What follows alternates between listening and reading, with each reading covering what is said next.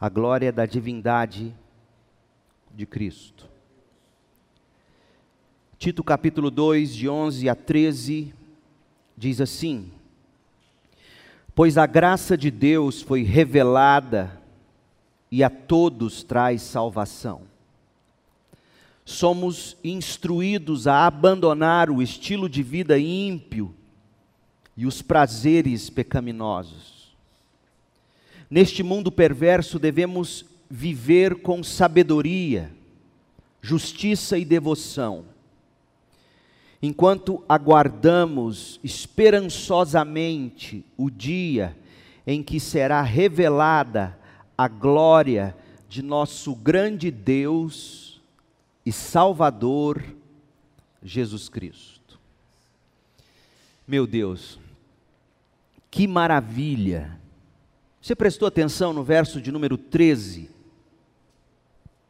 Eis a esperança do crente, aguardamos esperançosamente o dia em que será revelada a glória de quem?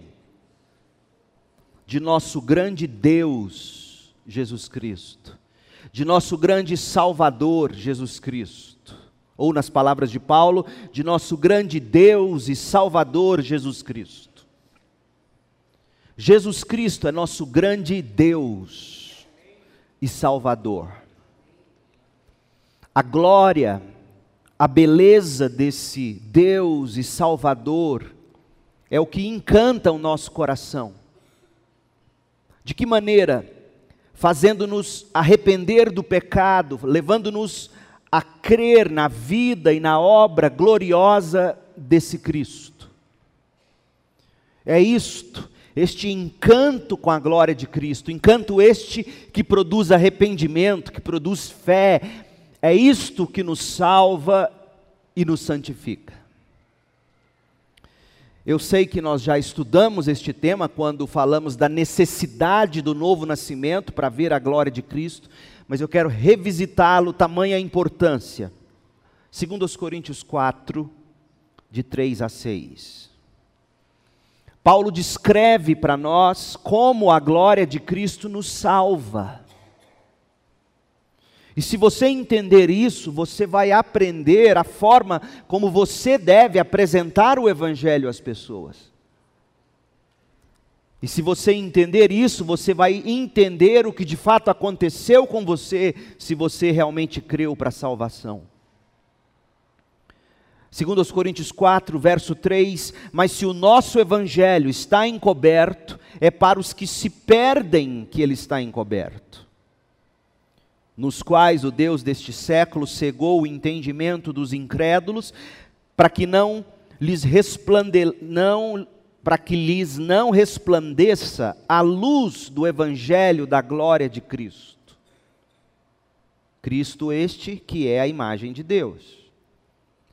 Porque não nos pregamos a nós mesmos, mas a Cristo Jesus como Senhor e a nós mesmos como vossos servos por amor de Jesus porque Deus que disse das trevas resplandecerá a luz, Ele mesmo resplandeceu em nosso coração.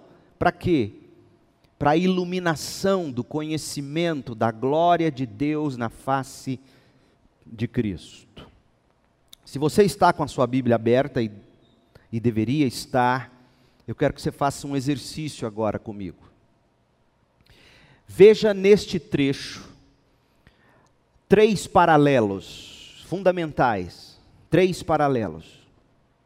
Primeiro, luz. A palavra luz no versículo 4 corresponde à luz do versículo 6. Segundo paralelo, a palavra evangelho do versículo 4 corresponde a conhecimento no versículo 6.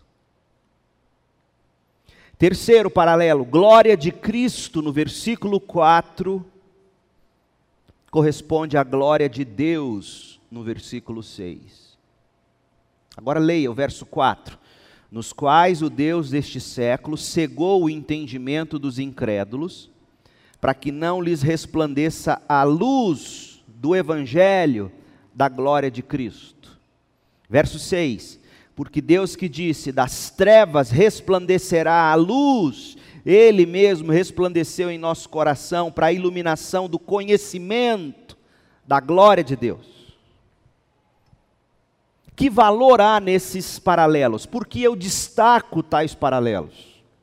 Primeiro, Paulo está ensinando que o propósito supremo da salvação, a razão pela qual Deus nos salva, de fato, Paulo está falando que o fim de todas as coisas, o ponto, o ponto de chegada, o destino final da vida e do universo se resumem à contemplação, ao encantamento, ao desfrute, ao deleite da glória de Deus estampada na face de Cristo, na pessoa de Cristo.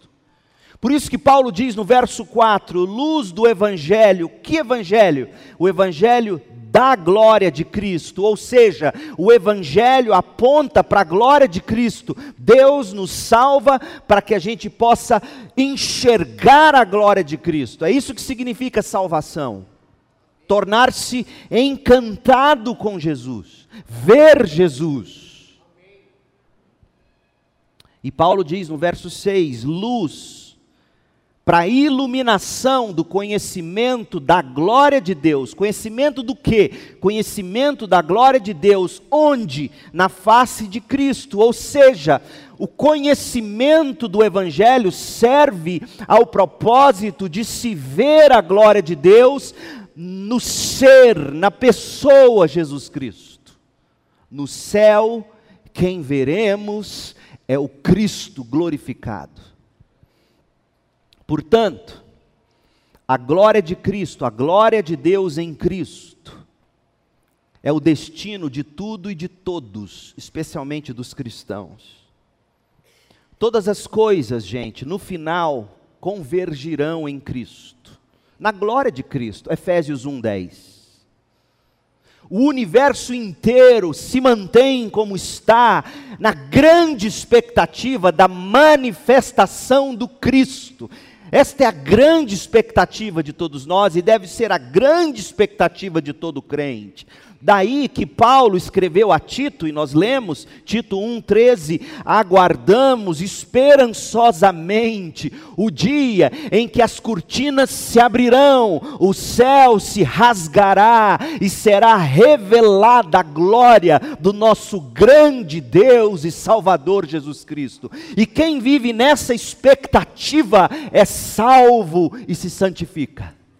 E eu te digo, é a única maneira de nós nos vermos livres do pecado, encantando-nos com esse Cristo. Então, em primeiro lugar, a glória de Cristo é o propósito supremo, vê-la, desfrutá-la de todas as coisas, propósito supremo de todas as coisas. Segundo, se a glória de Cristo é o destino, qual é o meio? Quais são os trilhos? Qual é a locomotiva que nos faz chegar à glória de Cristo? E Paulo diz em 2 Coríntios 4: é o glorioso Evangelho, que uma vez compreendido de cabeça e de coração, salva e santifica o pecador. Portanto, quando o evangelho fica encoberto por causa da cegueira do pecado, como Paulo diz nos versos 3 e 4, ou quando Cristo não é pregado, segundo o evangelho apostólico, conforme está aí em 2 Coríntios 4, verso 5. Então, quando o evangelho não é pregado, ou quando o evangelho não é compreendido, o resultado é que não existe contemplação. A cegueira para quem Cristo é, conforme o Evangelho nos revela, essa cegueira impede o coração de se deleitar em Cristo. E não havendo deleite em Cristo, não há salvação. Então, o fim é a glória de Cristo, o meio é o Evangelho de Cristo. Mas qual é o combustível dessa locomotiva que nos leva à glória de Cristo? Se a glória de Cristo é o fim da salvação, e o Evangelho de Cristo é o meio para a salvação, a pergunta agora é: como nós chegamos lá?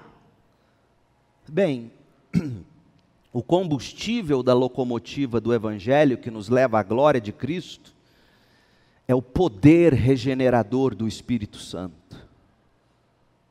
Que aqui em 2 Coríntios 4, Paulo chama de luz do Evangelho. E chama também no verso 6 de luz para a iluminação do conhecimento da glória de Deus na face de Cristo.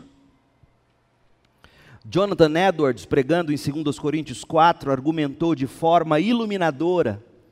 E ouça o que eu vou te dizer, para que ninguém ache que os batistas não dão valor ao Espírito Santo.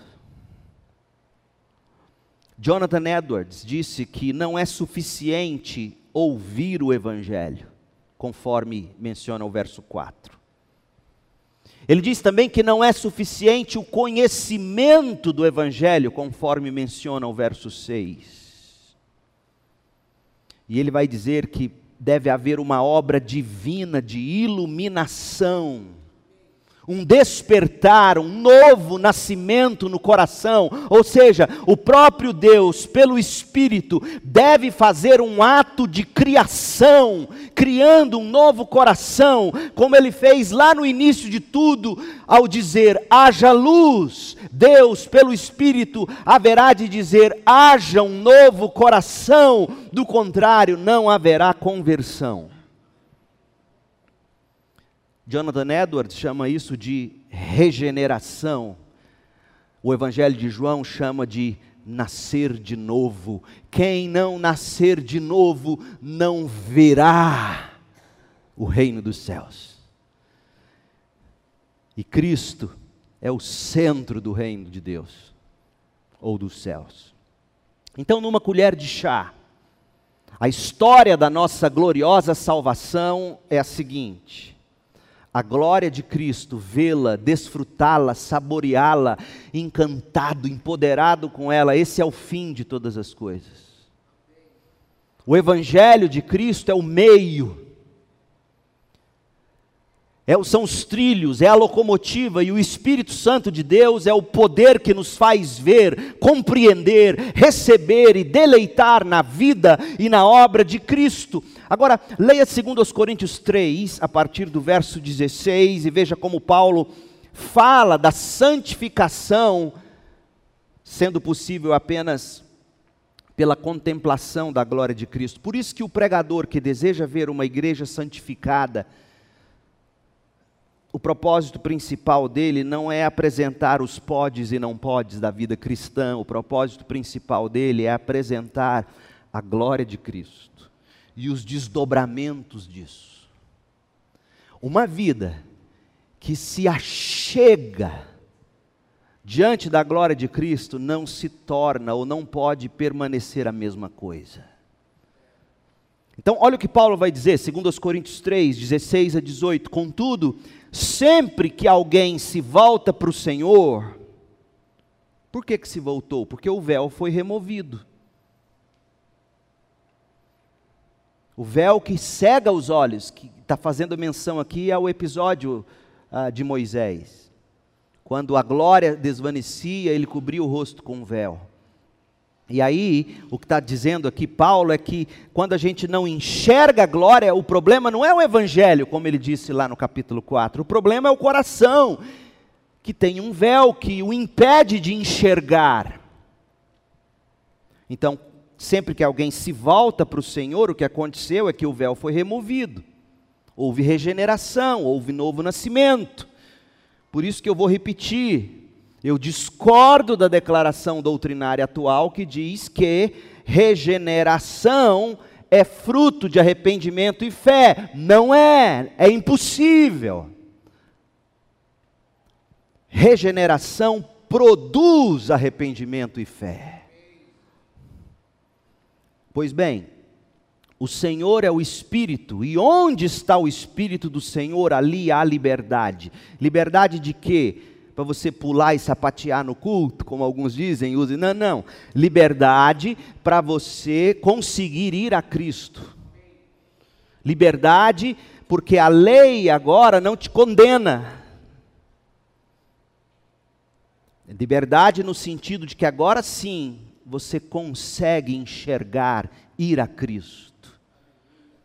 Porque houve regeneração Portanto, todos nós, dos quais o véu foi removido, olha só o que acontece comigo e com você, crente. Os que tiveram o véu removido, o que, que acontece com a gente? A gente pode ver, a gente pode refletir a glória do Senhor, e o Senhor, que é o Espírito, nos transforma gradativamente a sua imagem gloriosa, deixando-nos cada vez mais parecidos com Ele. Como é que alguém se transforma, enxergando? Jesus, meditando em Jesus, vendo Jesus, encantando-se com Jesus de uma forma que você diz: Eu quero ser como Ele. Ou o Espírito de Deus nos faz ver, ou permaneceremos cegos sem enxergar. Por isso, que as duas últimas mensagens da nossa série se ocuparam de tratar das marcas do avivamento, demonstrando que a grande obra do Espírito é a regeneração do coração, é a iluminação da mente, e que a única maneira de o Espírito iluminar ou regenerar é pela pregação do Evangelho, que revela o quão glorioso é Cristo, a vida de Cristo, a obra que Cristo realizou, a pessoa de Cristo. Então, quanto mais eu falo disso e anuncio isso, mais espaço o Espírito tem para penetrar e atuar, produzindo regeneração, conversão, novo nascimento e santificação. Portanto, o evangelho, ele não é só para não crentes, o evangelho é para crentes. Por isso que não existe, ao meu ver, a categoria culto evangelístico, culto de doutrina, não existe isso. Porque culto de doutrina que não apresenta o evangelho não é cristianismo. E culto de evangelho que não se pauta em doutrina, prega ou corre o risco de pregar uma doutrina não apostólica. Então, na verdade, esse culto agora é evangelístico. E se você que me ouve ainda não compreendeu a necessidade de se arrepender e crer no Cristo glorioso, agora é sua oportunidade. De manhã é culto evangelístico, à noite é culto evangelístico, quarta-feira é culto evangelístico, porque sempre que a Bíblia é aberta e exposta de uma forma centrada no Evangelho, qualquer pessoa tem condição de entender a necessidade de se arrepender do seu pecado e crer única, exclusivamente em Cristo para a salvação. Esse conhecimento da glória de Cristo, através do Evangelho, que é empoderado pelo Espírito Santo, conforme está aí em 2 Coríntios 4, de 3 a 6. Então, esse conhecimento que o Evangelho produz pelo poder do Espírito não é apenas o fim de todas as coisas, como está em Efésios 1,10, mas é o meio como nós lemos agora em 2 Coríntios 3, de 16 a 18. É o meio de nós chegarmos ao dia que Tito 2,13 descreve, ao dia em que será revelada a glória de nosso grande Deus e Salvador Jesus Cristo. A glória de Cristo é o fim, e a glória de Cristo é o meio que nos leva ao fim. Então, Cristo é tudo em todos, é nele, por ele, para ele, todas as coisas, nele nós nos movemos e existimos, não há outra coisa, não existe essa de pregar para o descrente o Evangelho e para o crente apresentar um monte de, de maneiras para ele ser bem sucedido para a glória de Cristo. Não, isso não é cristianismo, cristianismo é Evangelho apresentando a glória de Cristo em toda e qualquer circunstância. Agora, e por isso eu fiz esse desvio. A glória de Cristo se alicerça num fato que para nós é indiscutível, é axiomático, é cláusula pétrea. Que é o que? Deus se fez carne em Jesus Cristo. Cristo é Deus. Não se conhece a Deus senão pelo Filho. Porque ninguém jamais viu a Deus senão o Filho que o revelou.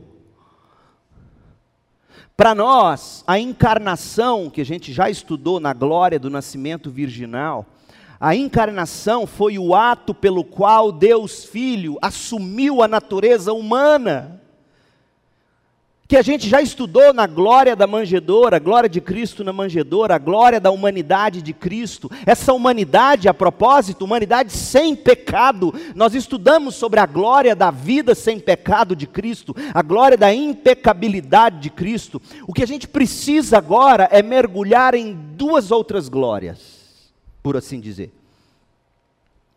A glória do Cristo Deus, o que a gente vai fazer agora, e à noite, se Deus permitir, a glória das duas naturezas na mesma pessoa, Deus homem, homem Deus. É isso que a gente precisa ver. Então, de tantas e tantas alegações bíblicas, diretas e indiretas da divindade de Cristo, tem o texto que a gente leu, por exemplo, Tito 2, verso 13. Deus e Salvador Jesus Cristo. Texto que diz que nós aguardamos a revelação dessa glória, dessa maravilha, dessa beleza.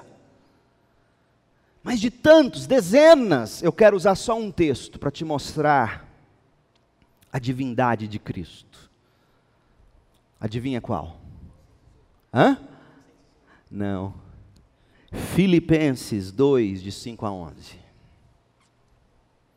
E eu quero no final mostrar para você qual é o valor prático da doutrina divindade de Cristo.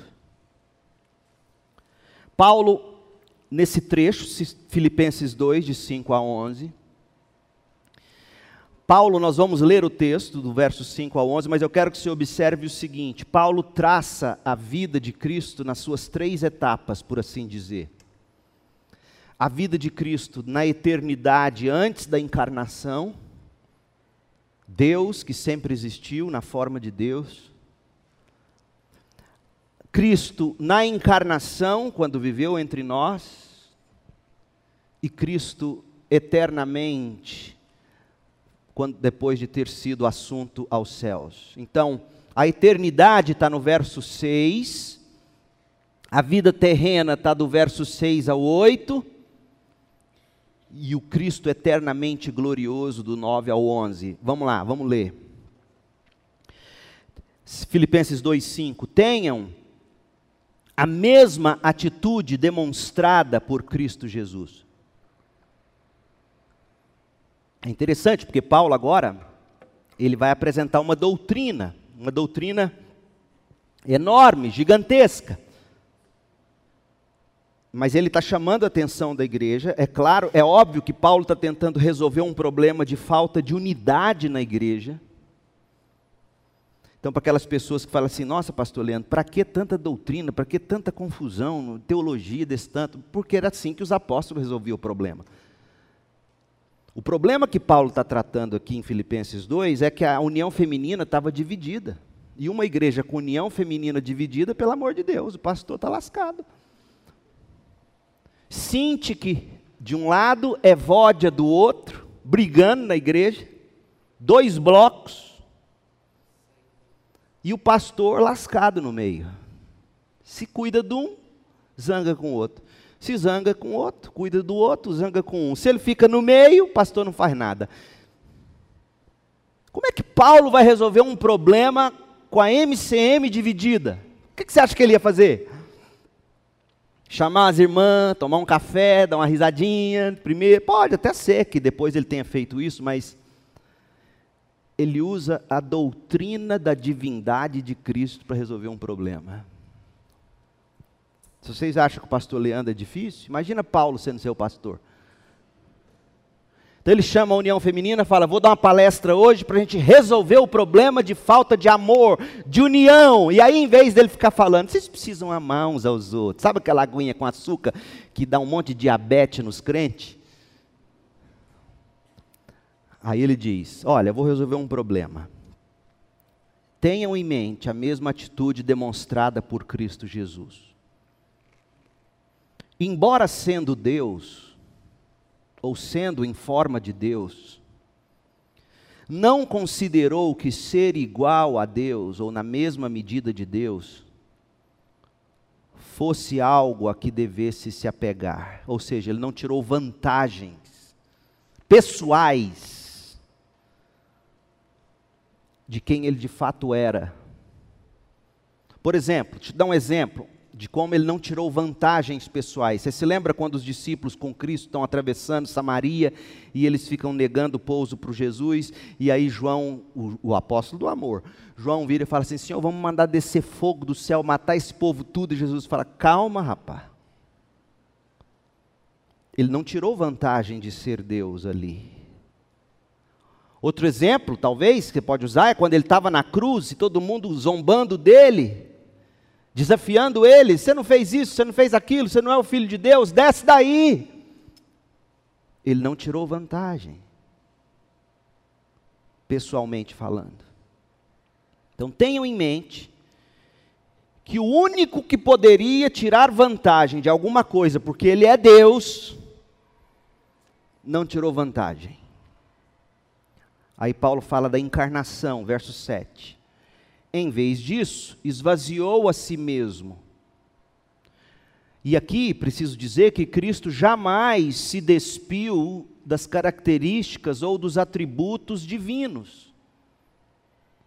Como muitos dizem que ele abriu mão de alguns atributos divinos, ele deixou de ser Deus em alguma medida. Não, o esvaziar-se aqui é sinônimo de ele se humilhou, essa divindade toda tornou-se humilde. E aí Paulo explica: assumiu a posição de servo, nasceu como ser humano, encarnou-se. Quando veio em forma humana, humilhou-se, foi obediente até a morte, morte de cruz. Então, Paulo está dizendo para a união feminina: olha, esse Deus eterno se fez homem, humilde. E o que vai ser dele?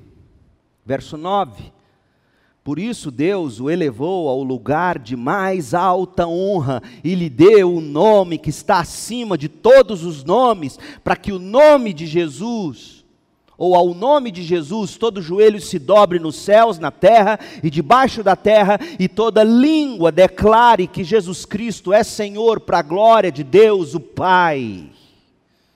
Jesus Cristo é Deus, e ponto. Paulo deixou isso claro. James Montgomery Boyce, um dos grandes pastores presbiterianos da América, ele escreveu sobre esses versículos o seguinte: esses versículos são notáveis por sua profunda teologia em relação a Jesus, pois sobrepujam todas as confissões menores sobre Cristo, mostrando que qualquer um que afirme que Cristo foi apenas mais um dos grandes mestres ou profetas está equivocado. Jesus não foi só um mestre, não foi só um profeta. Jesus é Deus que se fez carne. Agora, para mim, mais impressionante do que isto que está posto por James Boyce, é que a doutrina da divindade de Cristo, que ele aqui aborda, você percebeu? É isso que ele está dizendo. Ele existiu como Deus, tornou-se homem e foi glorificado. Essa é a doutrina, é Deus encarnado. Mas ele saca essa doutrina de forma indireta, porque o problema principal que ele quer resolver aqui é a falta de unidade, de humildade, é a falta de serviço na igreja de Filipos. E isso nos ensina duas coisas, pelo menos. Primeira, doutrina tem que ter implicações práticas para a sua vida e para a sua igreja. Se o que você está estudando de doutrina não faz você ser mais prático, você está estudando com o espírito fariseu. Paulo, grande Paulo, usa essa doutrina para resolver um problema prático. Então, olha, se você está lendo bons livros de teologia e deveria ler, se você está no clube do livro, deveria estar, se está na EBD e deve estar ouvindo os sermões, deveria lendo, se isso não está fazendo você ser mais servo e humilde na sua igreja, você está estudando com o diabo. Não vem de Deus. Porque a doutrina da divindade de Cristo na pena de Paulo é para mostrar, olha o que a gente aprende do, Cristo Deus que se fez homem. É humilde, é simples, serviu, nunca usou a prerrogativa de ser Deus em benefício pessoal. Pelo contrário. E na cabeça de Paulo, Paulo queria que esse conceito, de alguma forma, constrangesse Sintique e Evódia, dizendo: é verdade, nós estamos errados. Vamos parar de olhar para os nossos próprios interesses pessoais, porque vamos ser honestos: como é que nascem problemas em igreja ou em família? Você começa a olhar só para o seu umbigo, só para a sua necessidade, só para o seu ministério, só para o seu departamento pastor sofre isso na pele. Se ele começa a cuidar dos velhinhos, ele abandonou a juventude. Se ele cuida da juventude, ele abandonou os velhinhos. Parece que não conseguem ver a questão sistêmica. Por quê? Porque nós somos tentados a olhar só para nós, só para nós, só para nós. Doutrina tem que ter implicações práticas, e eu quero sim construir junto com vocês uma igreja doutrinária, mas uma igreja serva, que ama, que cuida, que se humilha, que não se gaba do que sabe ou conhece que não fica debatendo em WhatsApp, que não fica debatendo em rede social, que não fica pondo rótulos nos outros, arminiano, pentecostal, calvinista, tradicional. Chega! Doutrina tem que ter implicações práticas. Paulo não traz a doutrina da divindade e da encarnação de Cristo apenas para esnobar conhecimento, mas para resolver conflito. E a segunda lição que eu tiro é que toda prática de vida, ou toda prática na igreja, tem que ser derivada de doutrina bíblica. Qualquer problema que formos resolver na igreja, qualquer problema que você tiver que resolver na sua casa, no seu coração, a primeira pergunta é: o que a Bíblia diz? O que a Bíblia ensina? Qual é a doutrina bíblica que nos ajuda a solucionar esse impasse? A gente não é do tipo, não deve ser do tipo que fica buscando soluções meramente seculares. Porque tudo aquilo que é secular, e aqui eu uso não pejorativamente, mas para vocês entenderem, argumentos que não são estritamente bíblicos. Todo argumento secular que não serve às Escrituras não serve para nós. Todo argumento secular que serve às Escrituras servirá para nós, num segundo, terceiro, quarto planos. Mas, a prioridade é entender o que a Bíblia diz e derivar da Bíblia a solução, como Paulo fez aqui. Chega no gabinete de Paulo, tem um problema na MCM. E desculpa, irmãs, não estou pegando no pé de vocês, amo vocês, ganhei presente, vivo ganhando, amo de paixão. Mas é o que está em Filipenses, leia o capítulo 4. O problema da igreja era esse. Chega no gabinete dele que tem um problema. O que, que ele faz? Ele saca da memória dele a doutrina da divindade de Cristo, da humanidade de Cristo, da glorificação de Cristo e diz: Eu vou resolver esse problema usando essa doutrina. Eu quero ser um pastor assim. E o dia que eu sair daqui, esse é o pastor que vocês vão querer. Tem que ser. Então, Cristo é Deus, está claro. Se fez homem.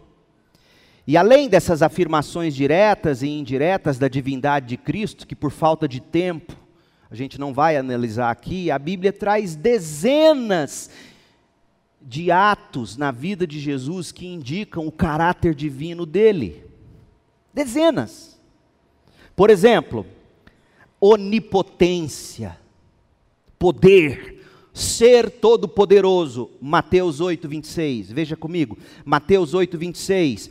Por que vocês estão com medo? perguntou Jesus. Como é pequena a sua fé? Então levantou-se, repreendeu o vento e o mar, e houve grande calmaria. Os discípulos ficaram admirados. Quem é este? diziam eles. Até os ventos e o mar lhe obedecem. Quem é este, Pedro? É Deus, onipotente. Segundo, a onisciência, o Deus encarnado que sabe todas as coisas. João 1, 48. Como o Senhor sabe a meu respeito? perguntou Natanael. Jesus respondeu: Vi você sob a figueira antes que Filipe o chamasse. Então Natanael exclamou: Rabi, o Senhor é o Filho de Deus, o Rei de Israel. Antes de ter encontrado-se com Natanael, Jesus o viu. Só Deus tem essa capacidade, nem os demônios têm. Nem demônio é onisciente. O que o Satanás, o cabeção amarrado que está nesse momento, como eu acredito na teologia, o que ele sabe de mim, de você, são os demônios dele que vão levando para ele. Ele não é onisciente, Deus é.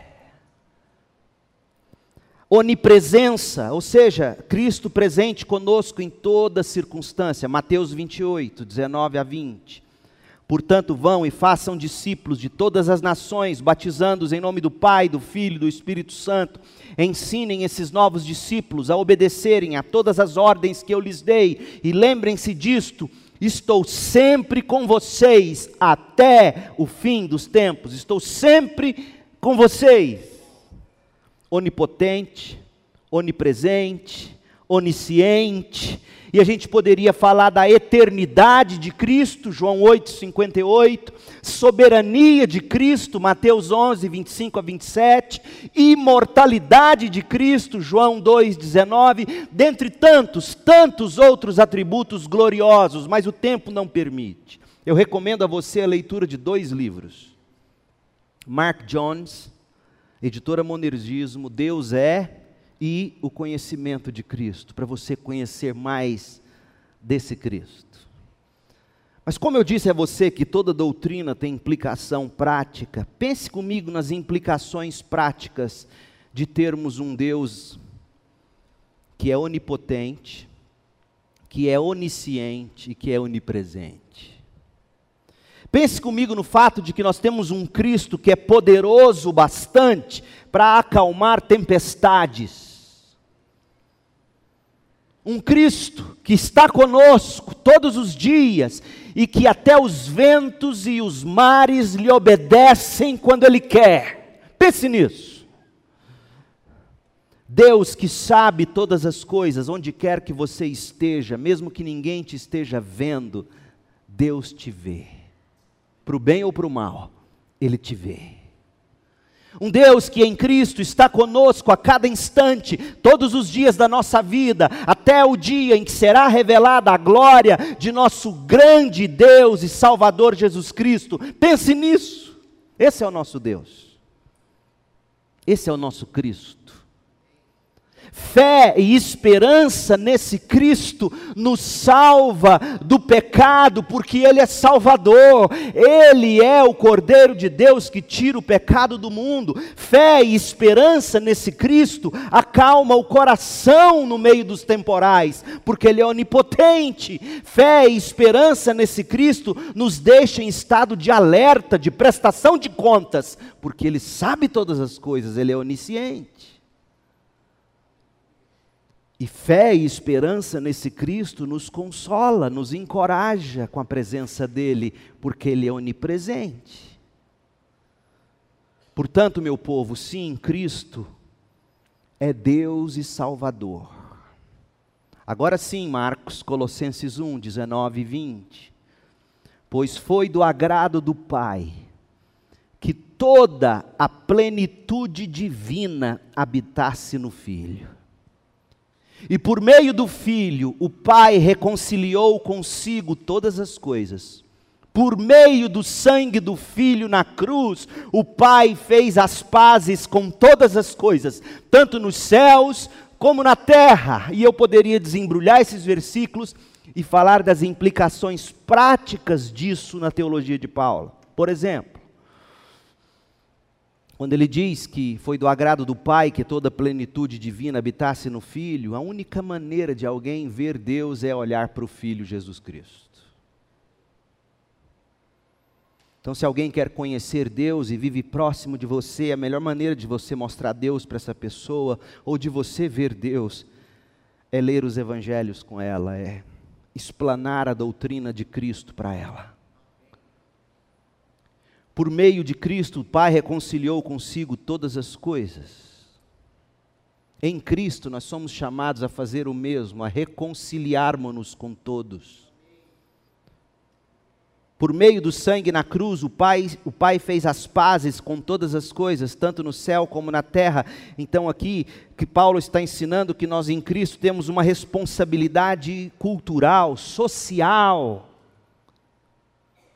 naquilo que você faz no dia a dia, mesmo quando você não esteja pregando o Evangelho com palavras, você tem que fazer de uma forma que reflita Cristo, reconciliando o mundo consigo, a sua profissão é para a glória de Cristo, promovendo reconciliação da natureza com o Criador, das pessoas com o Criador, umas com as outras, tudo por intermédio de Cristo. Então, Paulo está dizendo que isso significa que na prática você é alguém que vai buscar a redenção de todas as coisas, a redenção das pessoas e a reconciliação das pessoas com o Pai e umas com as outras.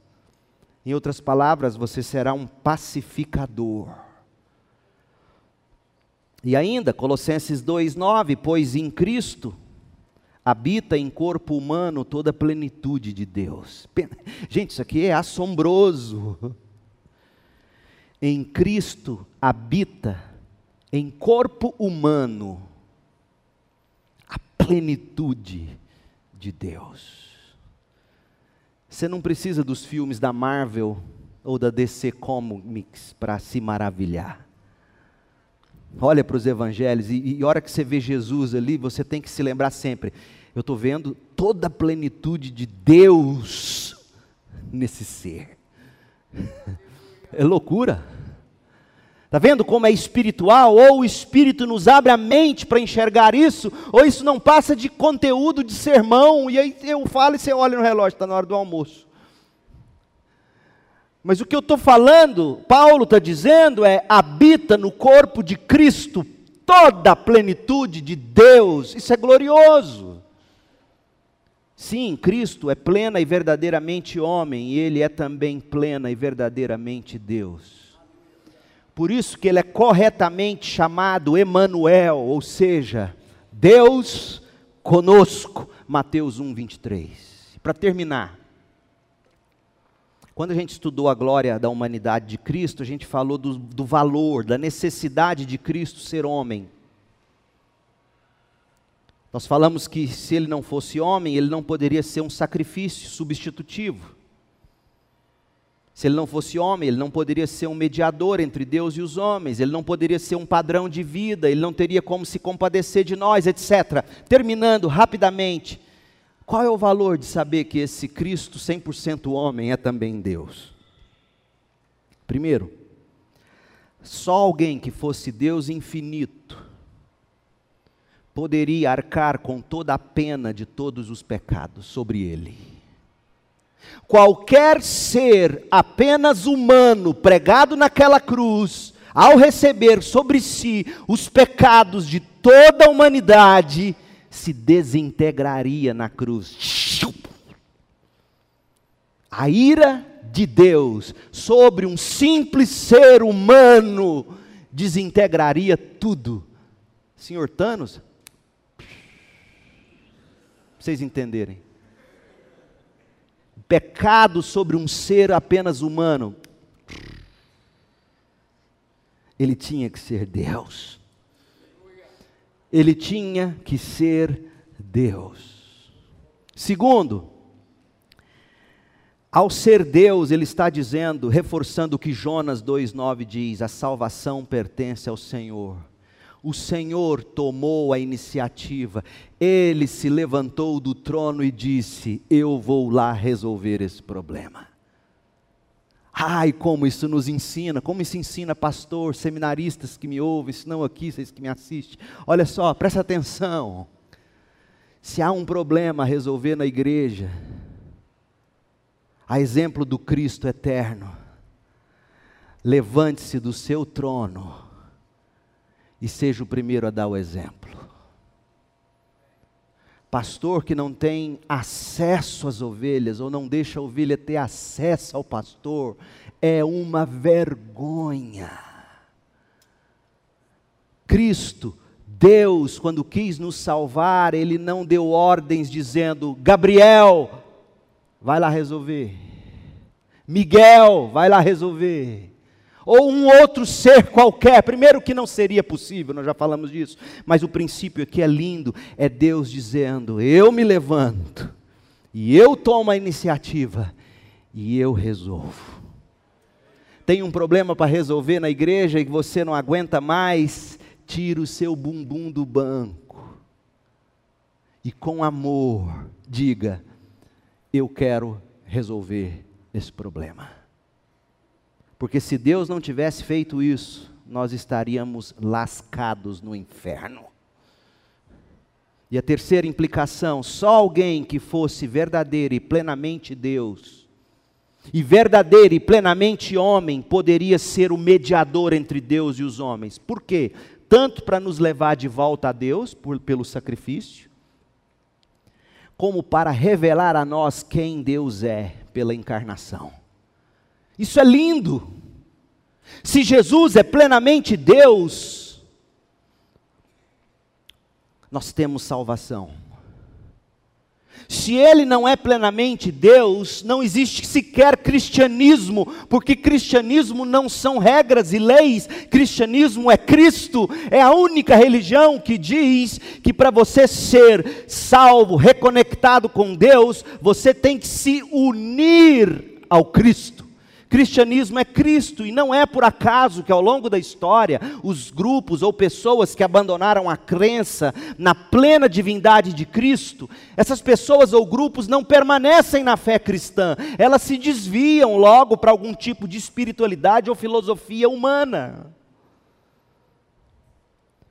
E eu termino lembrando você de 2 João 9. Quem se desvia deste ensino, não tem ligação alguma com Deus. Mas quem permanece no ensino de Cristo tem ligação com o Pai e também com o Filho.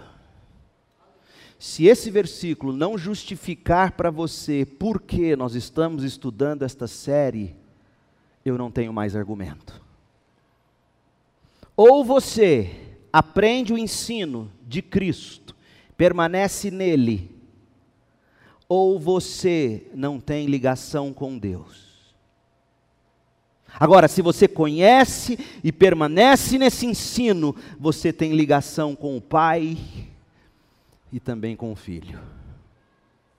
Hoje à noite, a glória das duas pessoas de Cristo, Deus, homem. Vamos orar. Pai, em nome de Jesus, faça essa palavra penetrar nosso coração de forma salvadora, santificadora, gloriosa e encantadora. Em nome de Jesus. E agora que a graça do Senhor Jesus Cristo, o amor de Deus, o Pai, a comunhão e as consolações do Espírito estejam sobre nós, o povo de Deus, hoje e para todos sempre, em nome de Jesus. Amém. Deus te abençoe com graça e paz.